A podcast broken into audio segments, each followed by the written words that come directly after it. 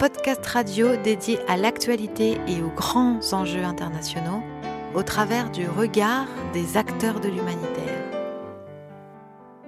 Une émission présentée par Pierre-Alain Gourion. Bonjour à tous, ici Pierre-Alain Gourion depuis la chaudronnerie à Villeurbanne. La chaudronnerie, qu'est-ce que c'est? Ben, C'est un chaudron. C'est un endroit où on discute, ça bouillonne. C'est pas du métal, c'est des hommes et des femmes. Aujourd'hui, ce sont des femmes qui vont parler, puisque nous allons parler du leadership féminin. En français, ça veut dire l'entrepreneuriat féminin. Ces dames vont nous expliquer de quoi il s'agit. Ces dames qui est-ce? Eh bien, c'est d'abord Cassandra Belgarbi. Bonjour. Bonjour, Pierre-Alain. Alors, Cassandra, Qu'est-ce que vous faites dans l'existence? Eh bien, écoutez, je suis euh, une jeune femme euh, entrepreneur euh, depuis maintenant un an et demi. Et donc, j'aide les femmes entrepreneurs à vivre de leur activité et je les accompagne à faire grandir bah, leur activité entrepreneuriale, notamment grâce aux réseaux sociaux. on va y revenir parce que vous n'êtes pas très, très, très, très, très, très, très, très âgé. Vous, vous avez quel âge? J'ai 23 ans. Donc, vous venez Presque. mais, déjà, vous avez une expérience suffisante pour former les autres. Eh bien, eh bien oui, c'est possible. Bon. c'est ce qu'on verra. Euh, c'est ce qu'on verra après. Après. Et puis, on a, euh, on a Maëlys Lévy avec nous. Qu'est-ce que vous faites dans l'existence, Maëlys Maëlys, pardon, bonjour. Bonjour, euh, je suis étudiante en relations internationales, c'est ma dernière année d'études, et je suis bénévole auprès de Regard de Femmes.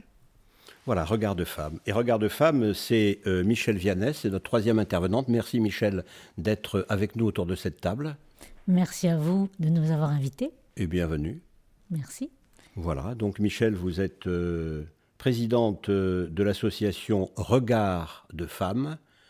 Que fait l'association Regard de femmes? Le Regard de femmes qui va fêter ses 25 ans l'an prochain est une association qui a été créée à Lyon. C'est une ONG auprès du Conseil économique et social de l'ONU et OING auprès de la francophonie. Et nous agissons aussi bien en France et dans le monde pour euh, déconstruire les stéréotypes qui enferment filles et garçons dans des comportements attendus, pour agir pour l'égalité professionnelle et l'égalité politique, et bien sûr lutter dans, contre tout le continuum des violences, le champ des violences, qu'elles soient économiques, psychologiques, physiques ou sexuelles, ceci dans un esprit de solidarité entre les femmes de France et du monde, et en appliquant, je dirais, nos principes constitutionnels, égalité en droit des femmes et des hommes, et la laïcité. Égalité, fraternité, comme sur le fronton de nos écoles. Et liberté. Et liberté. Sans l'oublier. Tout à fait.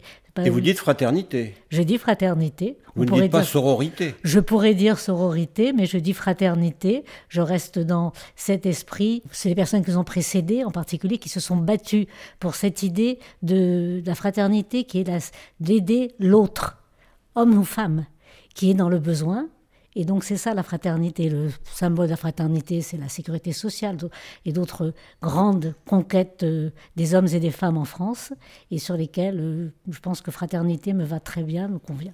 En ce sens-là, je peux dire que vous êtes mon frère.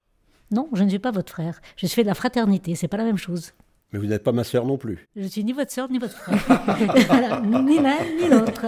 C'est là, c'est là toute la distinction. On a tendance à vouloir faire croire que fraternité, ça veut dire qu'on est frère ou qu'on est sœur. Non, ce n'est pas du tout ça. C'est de la solidarité, mais euh, pour des personnes qu'on considère comme les égales. Et c'est ça surtout, cette idée d'égalité. Il faut les trois. Voilà, alors merci euh, à, vous, à vous toutes les trois euh, d'être, d'être avec nous. aujourd'hui, nous allons développer ce thème du leadership féminin, de l'entrepreneuriat féminin. On va distinguer peut-être les deux notions. Et puis, nous allons le faire euh, communément. Et à la limite, je ne devrais même pas être là, puisque je suis un homme, avec Ella. Et donc, c'est Ella qui va animer l'essentiel de ces débats. Euh, avec vous, mesdames. Bonjour à toutes. Et, et à toi. Patriarche. Et la patriarche, oui. Oui. Jeune auto-entrepreneuse aussi, depuis peu, mais qui travaille avec Bubble Art et c'est pour ça que je suis là aujourd'hui. Donc, euh, on peut peut-être rentrer dans le vif du sujet. Oui, on peut rentrer dans le vif du sujet. Et comment le faire euh, Peut-être en interrogeant. Euh, à l'instant, Michel Viannès parlait des stéréotypes. Peut-être peut-on parler partir, j'allais dire, de ces stéréotypes, quels sont ceux qui vous gênent le plus? Quels sont ceux qu'il faut le plus travailler parmi les stéréotypes, Michel Viannès? Le plus travaillé, je ne sais pas. Mais par exemple, à vous parler depuis le début de leadership féminin. Moi, je refuse. C'est le leadership des femmes. Parce que quand on dit leadership féminin, ça voudrait dire que les femmes auraient une manière de gérer l'entreprise différente ou et donc on rentre tout à fait dans les stéréotypes, c'est-à-dire de croire que les femmes sont douces, gentilles, qu'elles se taisent, etc. Alors que si elles gèrent une entreprise, elles la gèrent parce qu'elles sont capables de le faire et non pas parce qu'elles sont femmes et qu'elles vont le, elles vont être, elles vont le gérer d'une autre manière ou qu'elles vont avoir un leadership d'une autre manière. Pour moi, c'est extrêmement important de parler plutôt de leadership des femmes et, de, et ces, ces adjectifs féminins, masculins me gênent un petit peu quand on est dans, l'entreprise ou dans la société. Parce que pour moi, euh, le principe fondamental de la démocratie, c'est qu'il y ait dans la, dans la gestion de la cité et de la gestion de l'entreprise, dans la gestion familiale aussi, qu'il y ait une distinction entre les hommes et les femmes. Et, c'est sur, quoi repose justement euh, la démocratie. Et pour moi, je ne pense pas qu'il y ait des qualités spécifiques des femmes ou des qualités spécifiques des hommes, ou au contraire des défauts ou des tard des uns ou des autres. C'est ensemble qu'on peut faire des choses, et puis chacun en fonction de ses aptitudes et de ses goûts. Alors, vous savez, euh, je, je, je, pense qu'on pourrait peut-être s'écouter maintenant un peu de musique. Tout à fait. Tout de suite, euh, en démarrant avec Grand Corps Malade et avec Mesdames. Et puis nous allons ensuite réagir au contenu des paroles de Grand Corps Malade.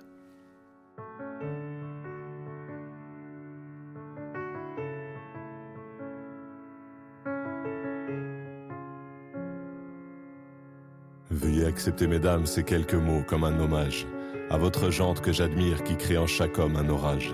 Au cinéma ou dans la vie, vous êtes les plus beaux personnages. Et sans le vouloir, vous tenez nos cœurs et nos pensées en otage. Veuillez accepter, mesdames, cette déclaration comme une tentative honnête de réparation. Face au profond machisme de nos coutumes, de nos cultures, dans le grand livre des humains, place au chapitre de la rupture. Vous êtes infiniment plus subtile, plus élégante et plus classe que la jante masculine qui parle fort prend toute la place. Et si j'apprécie des deux yeux quand tu balances ton corps, j'applaudis aussi des deux mains quand tu balances ton porc. Derrière chaque homme important se cache une femme qui l'inspire.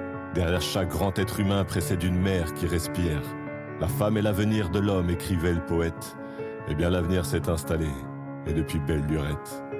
Vous êtes nos muses, nos influences, notre motivation et nos vices. Vous êtes Simone Veil, Marie Curie, Rosa Parks, Angela Davis. Vous êtes nos mères, vous êtes nos sœurs, vous êtes caissières, vous êtes docteurs.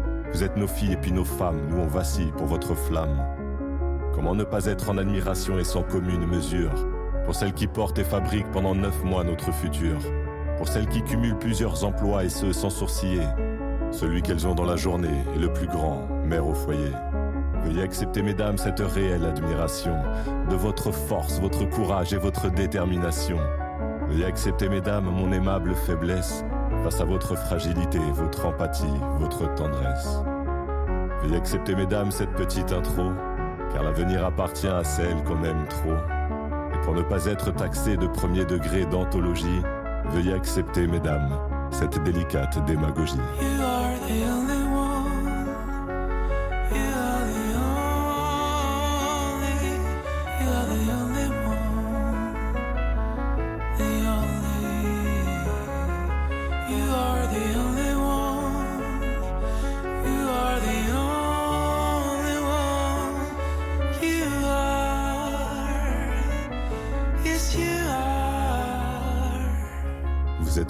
Nos influences, notre motivation et nos vices. Vous êtes Simone Veil, Marie Curie, Rosa Parks, Angela Davis. Vous êtes nos mères, vous êtes nos sœurs, vous êtes caissières, vous êtes docteurs. Vous êtes nos filles et puis nos femmes. Nous, on vacille pour votre flamme.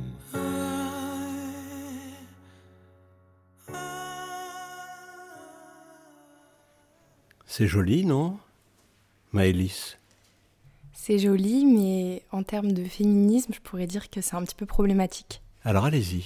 Bah justement, on retrouve euh, ces problèmes de stéréotypes de la femme qui doit être tendre, délicate, et en voulant maladroitement, je pense, euh, vouloir euh, casser ces stéréotypes, il les réitère.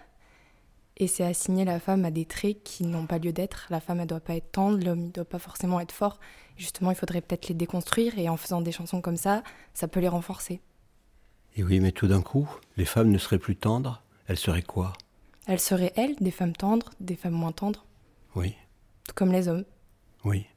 Il dit c'est une délicate démagogie qu'il est en train de faire. Oui, il a essayé.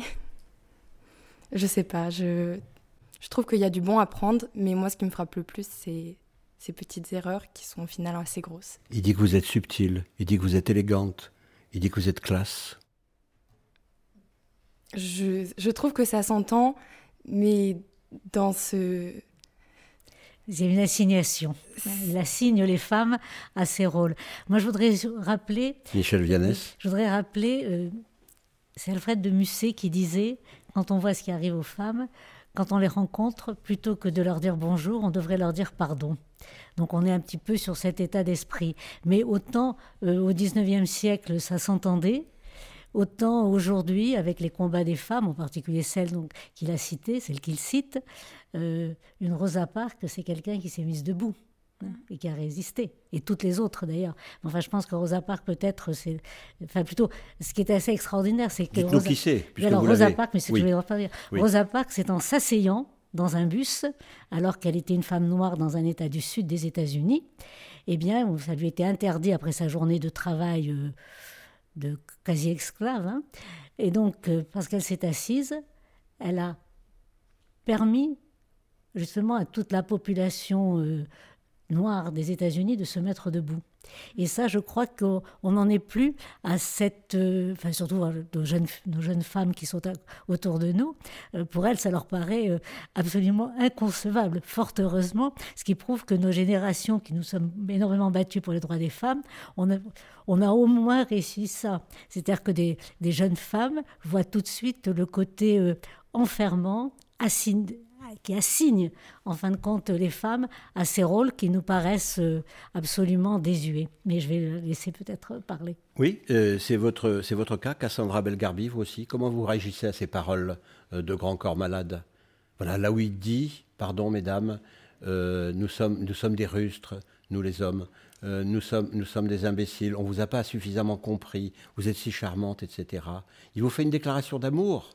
Bah, c'est vrai que moi, je la prends comme une déclaration d'amour et je trouve sa musique très belle. Oui. Mais comme, euh, comme l'a souligné Maëlys, c'est peut-être une musique qui a ses limites. Oui.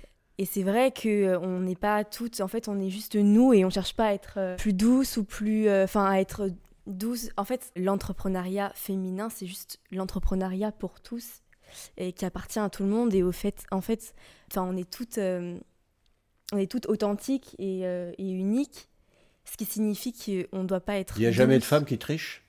Toutes les femmes sont authentiques? Bah, Je pense que oui. Après, c'est à nous justement de, de se soulever et d'assumer qui on est et de ne pas avoir peur justement de, euh, de dire non.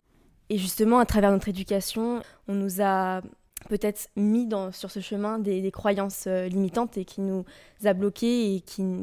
enfin bref, tout ça pour dire que, que euh, on doit juste être authentique et assumer qui l'on est. Voilà, donc ces croyances euh, limitantes, qu'est-ce que c'est? De quoi parle-t-on? Qu'est-ce qu'une croyance limitante pour une femme? Qu'est-ce qu'une croyance limitante pour un homme? Une croyance limitante, c'est euh, lorsqu'on pense qu'on n'est pas capable de, ou qu'on se bloque aussi. C'est le fait de ne pas oser en fait. Euh, Prenez un exemple concret. Est-ce que vous, dans votre existence, il y a eu des croyances limitantes? Et lesquelles? Oui, il y en a beaucoup en fait. On a tous des, croyances limitantes et des croyances ressources. Et euh, par exemple, euh, pour mon cas, jamais j'aurais pensé qu'il était possible d'entreprendre, euh, parce qu'on me l'a jamais dit. C'était même pas dans ma réalité de pouvoir, de, pouvoir entreprendre. Et d'autant plus que bah, j'ai entrepris jeune, j'ai que 23 ans.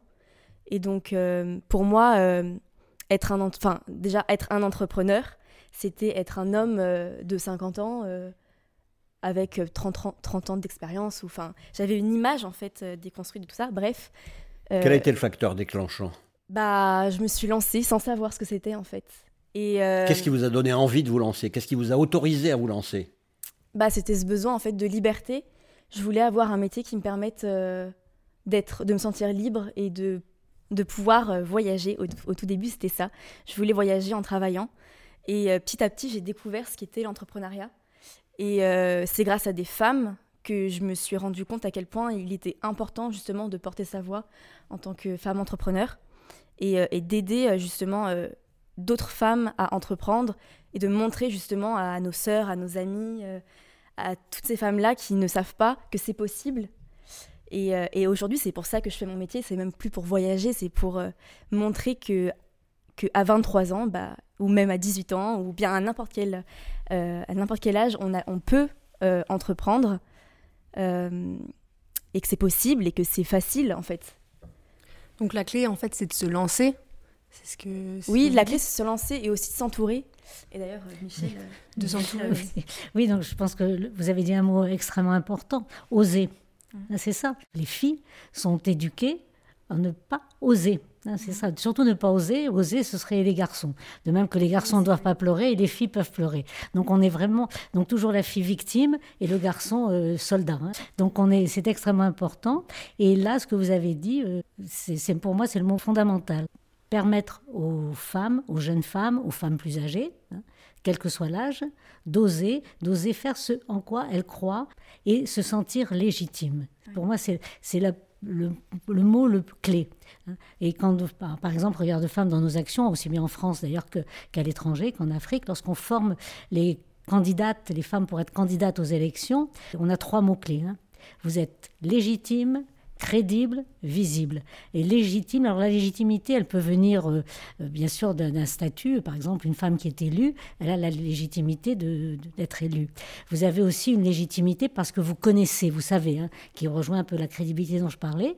Et puis, vous avez euh, le problème qu'il y a souvent avec les femmes quand qui hésitent à être candidates, c'est qu'on leur dit, vous allez être élue, vous allez être sur une liste parce que vous êtes une femme.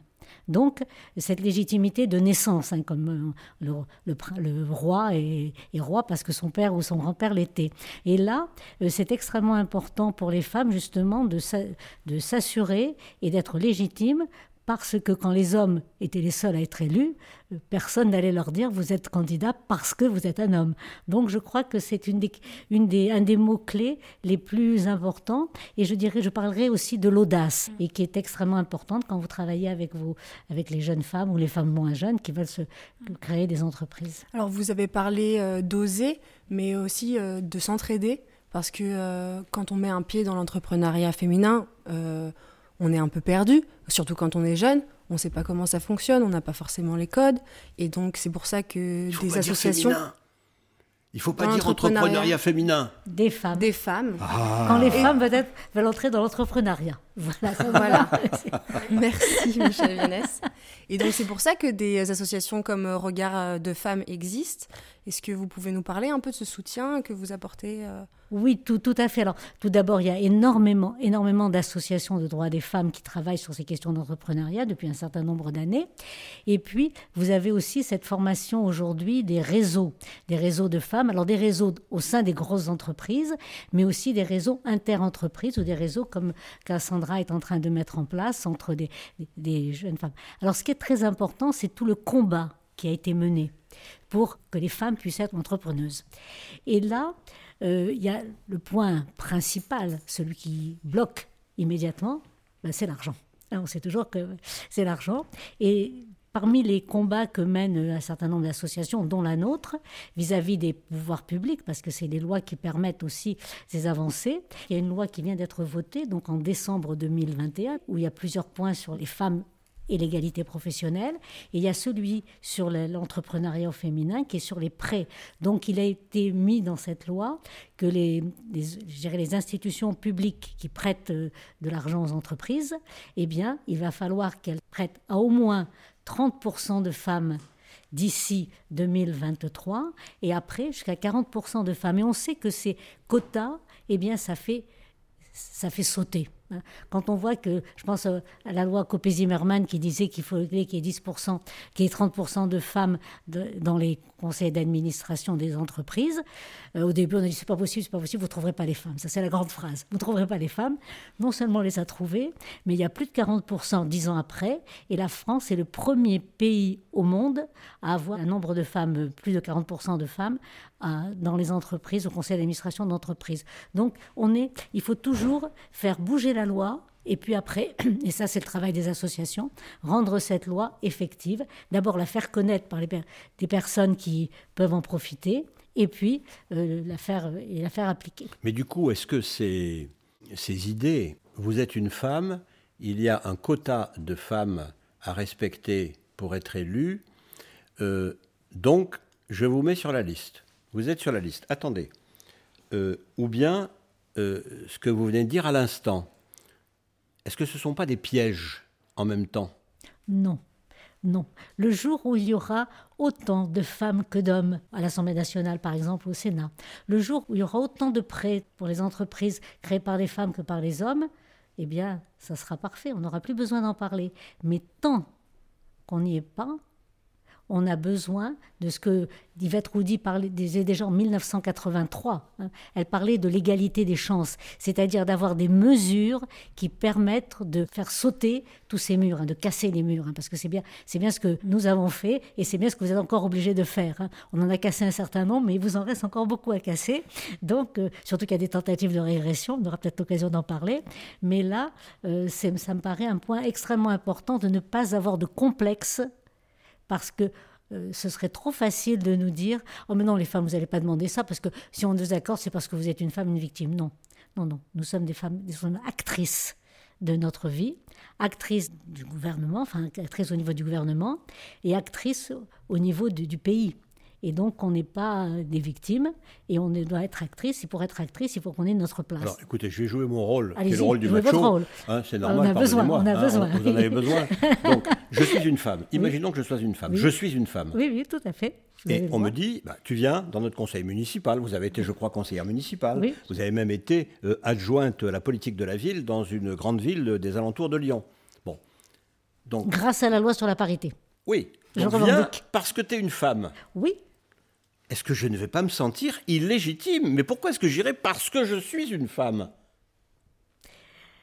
Et pourquoi est-ce qu'il n'y a que des hommes qui le sont? Moi, je rends pas mais dans bien sûr, mais non, mais bien sûr, mais bien sûr. mais je veux dire, est-ce qu'il n'y a pas un sentiment à un moment euh, de d'être illégitime ah parce qu'on est monté là parce qu'on est ben une femme? Parce qu'on a notre légitimité vient du fait que on est là pour rétablir un déséquilibre flagrant et donc, pour rétablir ce déséquilibre flagrant, il faut qu'il y ait plus de femmes. Donc, tant qu'on n'arrive pas à avoir l'égalité femmes-hommes, eh bien, euh, à tous les niveaux. Alors, moi, je parle d'égalité euh, concrète, hein, le nombre de personnes, hein, pas une égalité formelle, mais une égalité pratique et concrète. Eh bien, tant qu'il n'y aura pas autant de femmes que d'hommes à tous les niveaux de responsabilité dans le pays, au niveau économique, au niveau gouvernemental, eh bien, moi, je n'ai aucun complexe à revendiquer une place par les quotas. Voilà, mais écoutez, les choses, les choses sont dites, il vaut mieux les dire que de ne pas les dire, n'est-ce pas? Vous êtes d'accord? Bah écoutez, euh, oui, je suis d'accord avec Michel. Ah. Je l'écoute et. Et puis euh, il y a Canaïs, euh, Maëlys, pardon, qui elle n'est pas d'accord. Si, je suis d'accord. Bah, c'est ce qu'elle expliquait, Michel, c'est sur bah, la discrimination positive. Elle a toute sa logique et dans d'autres domaines, à partir du moment on n'est pas, on est dans un monde qui n'est pas idéal. Donc dans ce sens-là, je pense qu'il est tout à fait pertinent d'avoir ce genre de mesures, de quotas, et que le jour où le monde sera parfait, qu'il y aura l'égalité homme-femme, peut-être qu'on pourra les supprimer. Mhm. Mais là, on est un peu obligé d'en arriver là, mais ça décrédibilise pas la légitimité d'une femme. Est-ce que vous envisagez, Maëlys, sérieusement, que le monde puisse être un jour parfait? Euh, Non. non, mais je l'espère, sinon euh, je n'aurais pas les idées que j'ai aujourd'hui. Il faut avoir des espérances. Oui. Et oui, courir après quoi? Après quoi courons-nous? Un idéal. Ouais, une évolution, euh, une évolution euh, positive aussi. Avec euh, justement bah, plus d'égalité, plus de. Voilà, un idéal. Et un rétablissement dans l'équilibre homme-femme qui vous a semblé pendant des, siècles, voire des millénaires, justement en déséquilibre avec ce risque, en même temps, pardon, et j'ai terminé, ce n'est pas une question, c'est une suggestion de piste, de déstabiliser un certain nombre de vos compagnons L'équilibre, c'est justement, un équilibre, c'est toujours instable. Donc, pour le rééquilibrer, eh c'est chacun son tour. On est sur les plateaux de la balance. Donc, peut-être qu'il même s'il y a certains excès, ou peut-être qu'il y a des excès pour certains, je, préfère la phrase comme je viens de le dire en second, eh bien, euh, en attendant qu'on arrive à un équilibre harmonieux, on a beaucoup encore à faire ici et dans le monde. Parce que voilà, je crois que c'est important à le rappeler. Voilà, nous allons, nous allons y revenir euh, et peut-être euh, peut-être euh, pourrait-on se faire une petite pause musicale si vous en êtes d'accord. Et on pourrait, sur la suggestion, je crois, de Michel Viannès, s'écouter La Grenade avec Clara Luciani.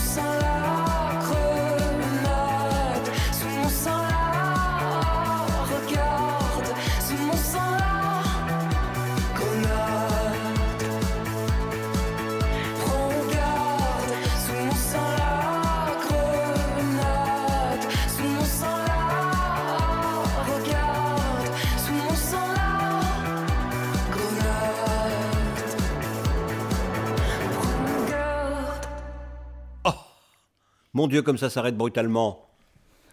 oui, mais on va enchaîner. Euh. Donc, euh, Cassandra Belgarvi, est-ce que vous pouvez nous parler un peu de votre parcours? Comment vous en êtes arrivée là? Oui, bien sûr. Euh, alors, après mon bac littéraire, j'ai enchaîné sur des études en psychologie. Donc, je voulais être psychologue.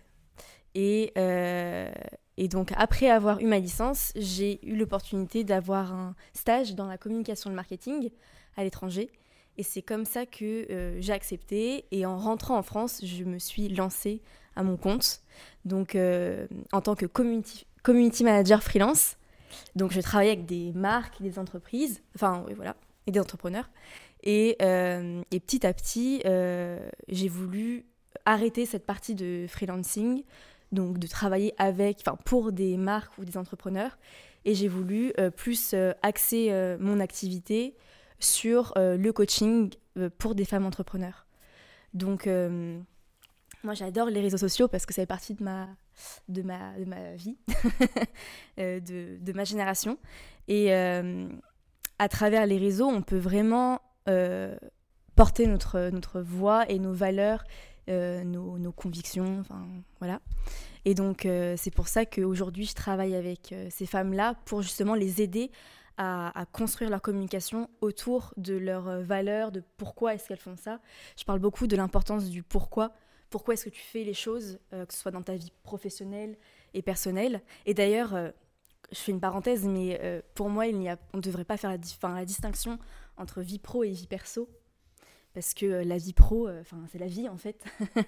et on devrait tous trouver, enfin avoir une activité qui nous épanouisse et qui nous permette de nous développer et de nous faire évoluer. Et d'ailleurs, pour moi, l'entrepreneuriat, c'est vraiment une façon de de se de s'élever, enfin de se trouver, de s'épanouir. Donc c'est un excellent moyen, enfin un excellent euh, outil de dev perso, je trouve. Euh, bref, pour revenir du coup sur, euh, sur les réseaux, on peut faire plein de plein de, choses et donc je les aide à, à construire leur communication et à, pour avoir des clients, tout simplement. Voilà mon parcours est là. Merci. Et du coup, euh, pourquoi les femmes? Euh, bah parce que j'ai envie, euh, j'ai envie de, de, participer à l'émancipation des femmes, en fait, à, ma, voilà, à, ma, à ma petite échelle. Mais je pense qu'il n'y a, on parlait tout à l'heure de l'âge et de la légitimité, il n'y a pas d'âge et c'est jamais trop tôt pour, bah, pour le faire et pour, et pour oser oser ce qu'on veut entreprendre et ce qu'on veut faire dans la vie. Donc il n'y a pas d'âge, l'âge c'est juste un chiffre. Euh, enfin voilà. D'accord. Et à ce que j'ai compris, donc vous êtes à l'initiative d'un petit réseau de femmes, mhm. euh, notamment sur les réseaux sociaux. Mhm. donc il y a un, bon, un, bon, moyen de communiquer. Et euh, donc c'est l'éclaireuse optimiste, c'est ça? Oui. Quand je me suis lancée, j'ai créé un compte Instagram qui s'appelle l'éclaireuse optimiste. Et euh, sur ce réseau-là, je partage euh, bah, tous mes conseils euh, sur la communication, sur comment gagner en visibilité, comment... voilà, toute la stratégie, etc. Donc là, on, parle beaucoup de communication et de marketing. mais je, j'appuie, enfin, je donne des conseils aussi et, et je porte ma voix concernant bah, le coaching mindset, parce que je suis aussi coach mindset, et donc euh, on travaille euh, sur... Euh, qu'est-ce bah, que ça veut dire Coaching mindset. Mindset, mais qu'est-ce que c'est? What, what, do you mean? Je suis en gros coach de vie. Donc, je les aide à avoir plus confiance en elles, à travailler sur leurs blocages, leurs croyances limitantes, pour qu'elles se sentent légitimes et qu'elles aient toutes les, les clés et qu'elles se lancent en fait et qu'elles voilà, qu'elles osent et qu'elles euh, puissent vraiment croire en elles. Et euh, voilà. Donc, euh, à ce que j'ai compris, Michel Vienès, vous êtes aussi coach mindset. Quelque part, oui, quelque part, oui, bien sûr, dans la mesure où nous, pour nous... Vous ne le saviez pas jusqu'à aujourd'hui, j'en suis sûr. Non, je le savais parce que nous formons, nous, Regard de Femmes forme en particulier, c'est vrai que c'est la grosse partie de notre action, forme les femmes à être candidates aux élections, et c'est, on est bien sur tout ce que vient de nous dire Cassandra, c'est-à-dire de leur dire que vous êtes capable d'eux, Hein, c'est ça la, grande phrase. Vous êtes légitime, vous êtes crédible. Donc la, grand, vraiment le grand problème pour les femmes, c'est euh, d'avoir peur de parler, de parler en public, parler devant les autres. Et donc c'est un des points euh, extrêmement importants de leur montrer que, euh, bien sûr, elles vont... On voit elles vont beaucoup plus travailler avant. Donc on leur dit, bon, vous ne pouvez pas aller euh, à une réunion publique ou à une, ou à une réunion entre du conseil municipal, par exemple, si vous allez les mains dans les poches. Vous la préparez et comme vous l'avez préparée, eh bien, on va vous écouter. Voilà, ça c'est un point important. L'autre point euh, qui nous paraît aussi très très important pour mettre, euh, pour qu'elle puisse s'assumer, c'est de qu'elle sache dire non. Et puis qu'elle sache dire non, mais sans être dans la provocation. C'est ce qu'on appelle l'assertivité, c'est encore un bien grand mot, mais tout simplement de savoir dire non, mais en, écoutant l'autre, en écoutant, mais en disant voilà, vous vous avez dit ça, c'est votre opinion, moi j'en ai une autre, donc on va voir euh, et on va décider entre nous qui, euh, qui euh, par la majorité du groupe qui est là, quelle, va être l'opinion qui va être la, principale. Parce que très souvent, les femmes, surtout, on le sait, aussi bien, alors je parlais de politique, mais c'est la même chose dans les femmes scientifiques, etc. Lorsqu'on quand les femmes se retrouvent au milieu d'un groupe d'hommes qui se pensent plus légitimes à parler, eh bien, lorsque la femme va émettre une opinion ou donner un avis, on ne va pas l'écouter. Et il arrive fréquemment que quelques moments après, un des hommes va reprendre sa phrase et son, son idée, et comme par hasard, tout le monde écoute et tout le monde entend. Donc, ça fait partie de.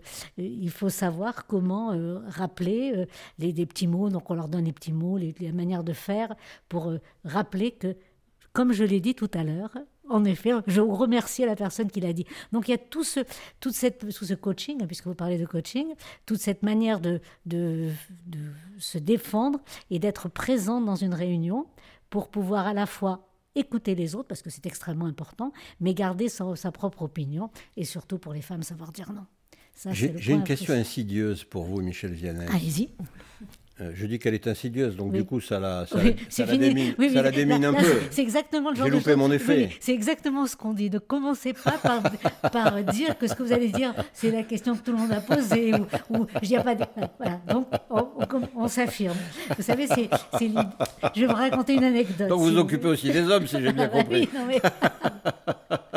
mais... je peux vous la poser, ma question insidieuse, ou vous racontez d'abord votre histoire Vous avez vu comment je vous empêche de. Ah, bah oui, non, mais vous m'avez empêché de poser ma question insidieuse. Non, mais allez-y, allez-y. Non, mais mon idée était la suivante. Euh, je l'ai perdue du coup en ah, route, voilà. Euh, oui, elle est redoutable. Hein. Elle est redoutable, vous vous rendez compte, Maëvis, vous êtes à bonne école. C'est le déséquilibre, c'est ce dont on a besoin. Oui, non, ma question, c'était, c'était, c'était, mais je l'ai perdue en route. Alors comment je vais faire pour la retrouver? Alors quand c'est ça, il faut meubler, donc je vais vous laisser dire votre truc à vous. Ça va me revenir, oui. On parle beaucoup de, euh, euh, comment, par exemple, se présenter, on explique aux personnes euh, de savoir se présenter en quelques mots, et par exemple dans, l'ascenseur. Donc c'est et moi, il m'est arrivé il n'y a pas très longtemps de me retrouver, j'étais à Rabat dans une grande réunion internationale, de me retrouver dans l'ascenseur avec justement la personne que j'avais besoin.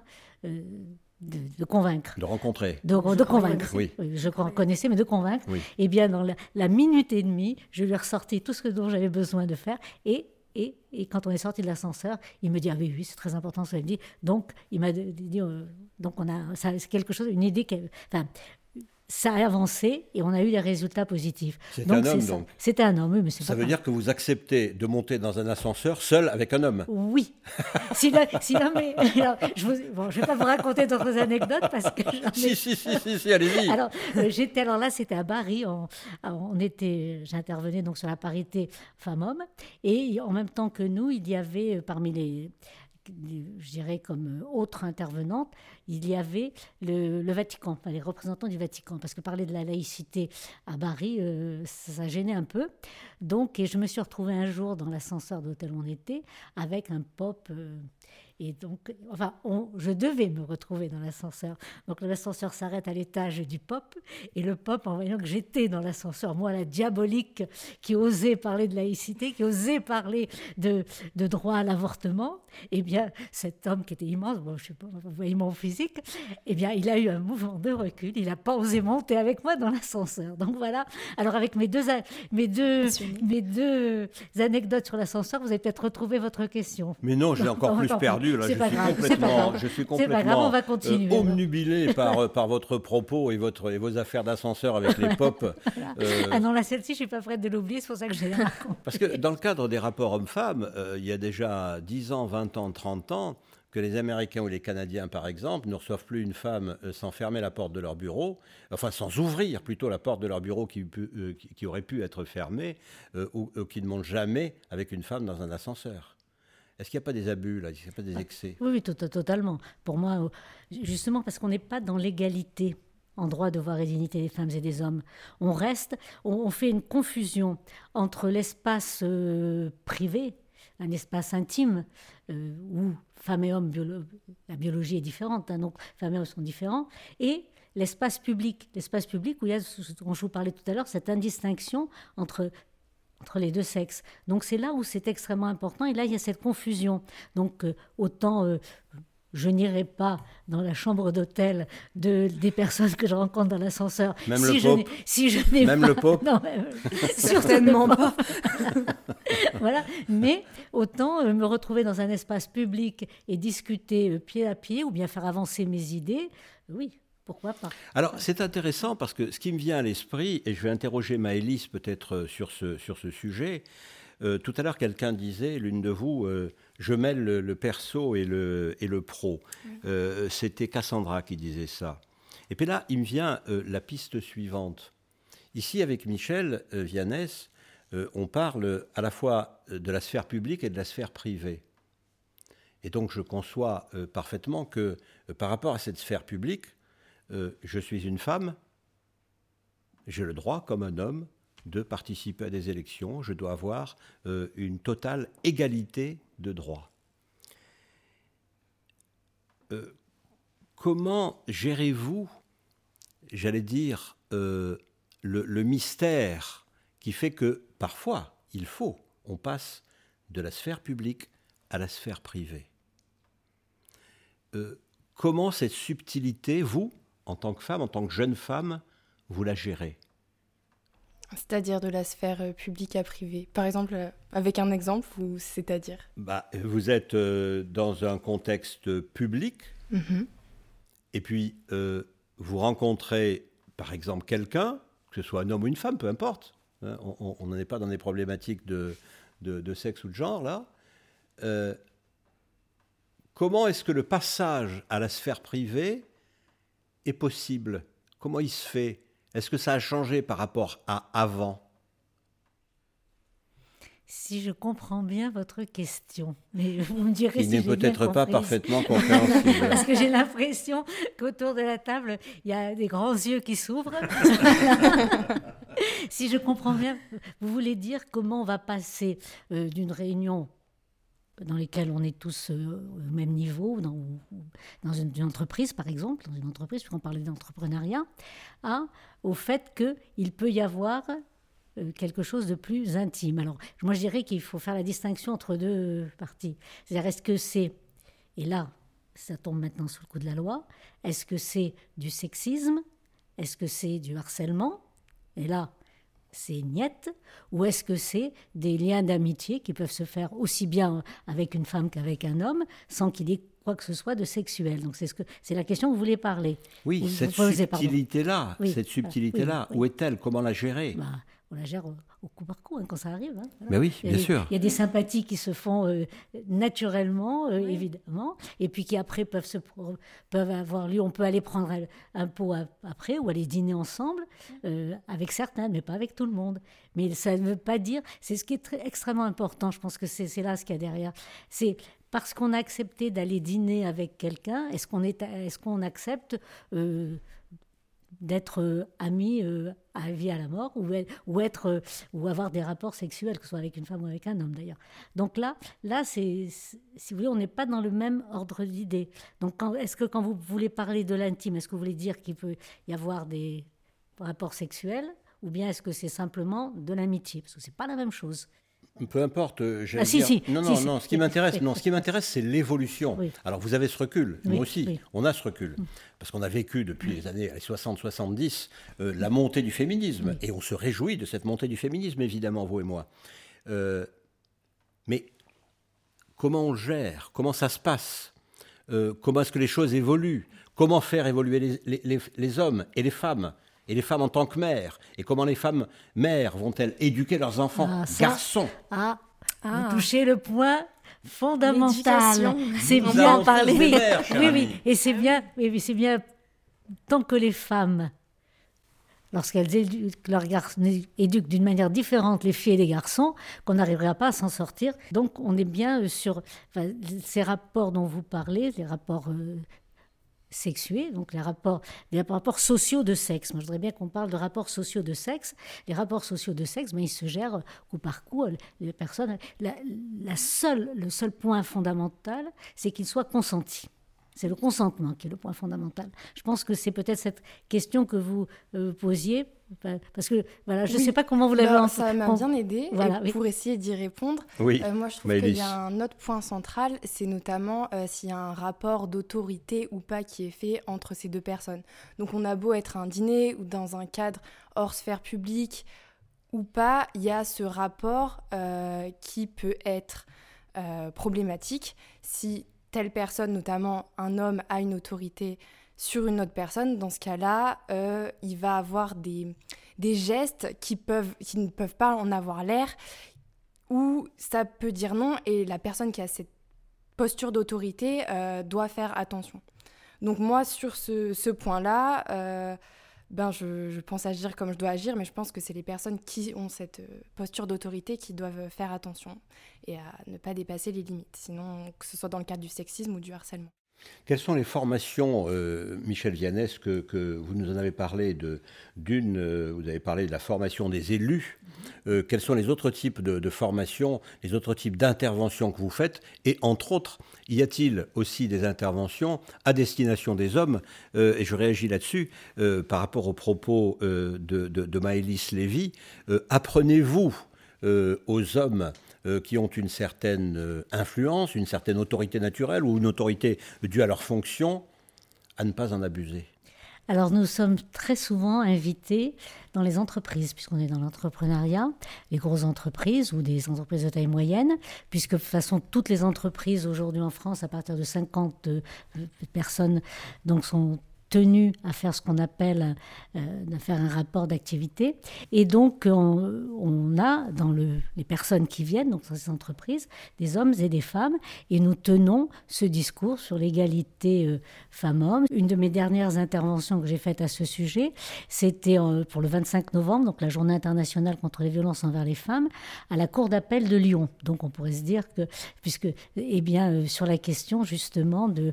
on ne peut rien se dire du tout. non, on pourrait se dire Hein. non, on pourrait se dire qu'au niveau des magistrats, ils n'ont pas besoin d'avoir, qu'on leur apporte des, éclairages sur les lois qu'ils ont votées ou qu'ils doivent appliquer. Oui, mais, on n'est pas sur des problèmes de loi, on est sur des problèmes de comportement et de ressenti. Oui, non, mais justement, c'est bien ça. la loi sur le, harcèlement et la loi sur le sexisme, qui sont deux lois différentes, euh, dans ces deux lois, on parle bien de ressenti. C'est là où c'est difficile.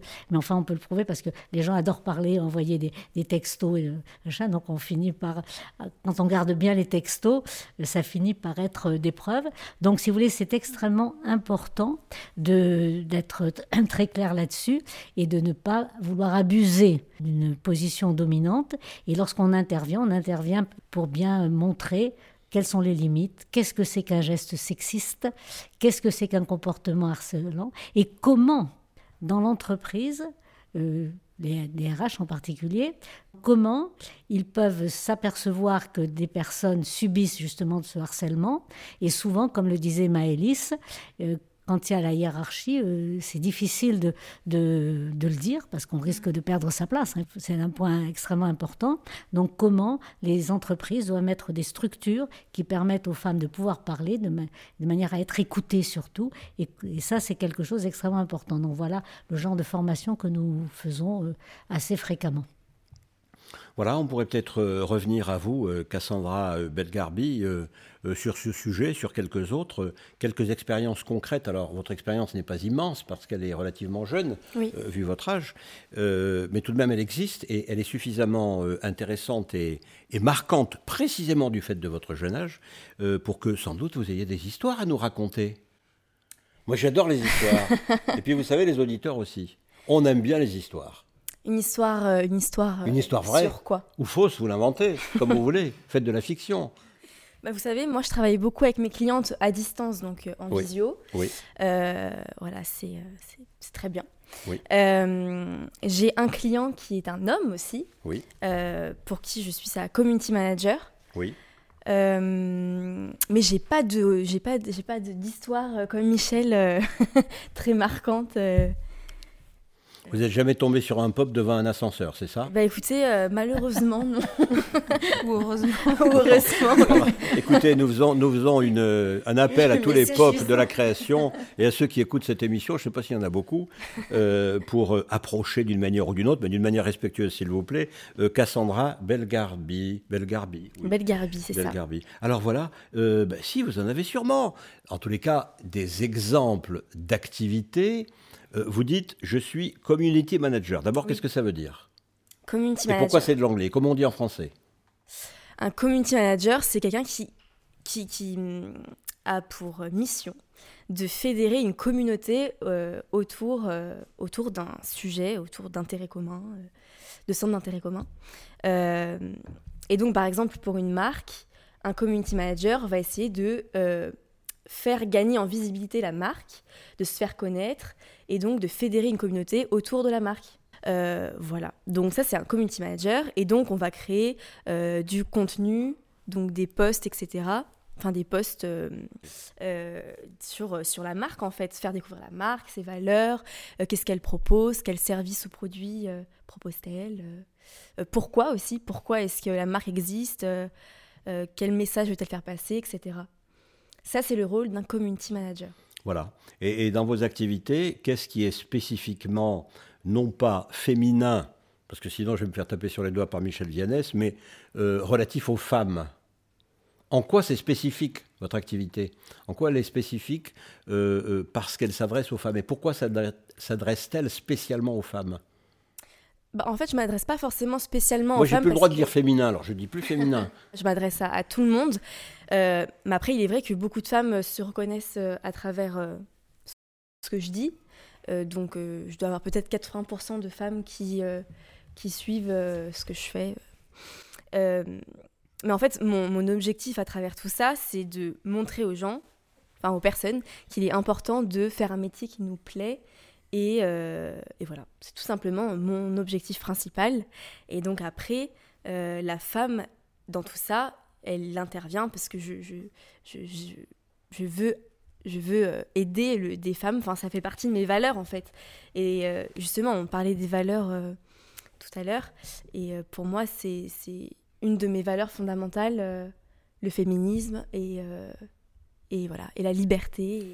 Et peut-être que, que vos clientes, Mhm. en quelque sorte, qu'elles soient individuelles ou qu'elles soient responsables d'une personnalité morale, d'une entreprise, peu importe, euh, peut-être vont avoir plus tendance à, à vous suivre parce que vous êtes une femme, parce qu'elles vont s'identifier en quelque sorte euh, à votre projet et à votre propos, alors que si c'était un homme qui les conseillait, Bah, peut-être qu'elles se sentent, oui, rassurées et qu'elles euh, s'identifient aussi à, à mon parcours, à ce que je dis, euh, aux valeurs que je porte. Et, euh, et peut-être justement qu'elles se sentent euh, rassurées et en confiance aussi pour euh, construire leur projet, pour, euh, pour faire évoluer euh, leur, euh, leur entreprise.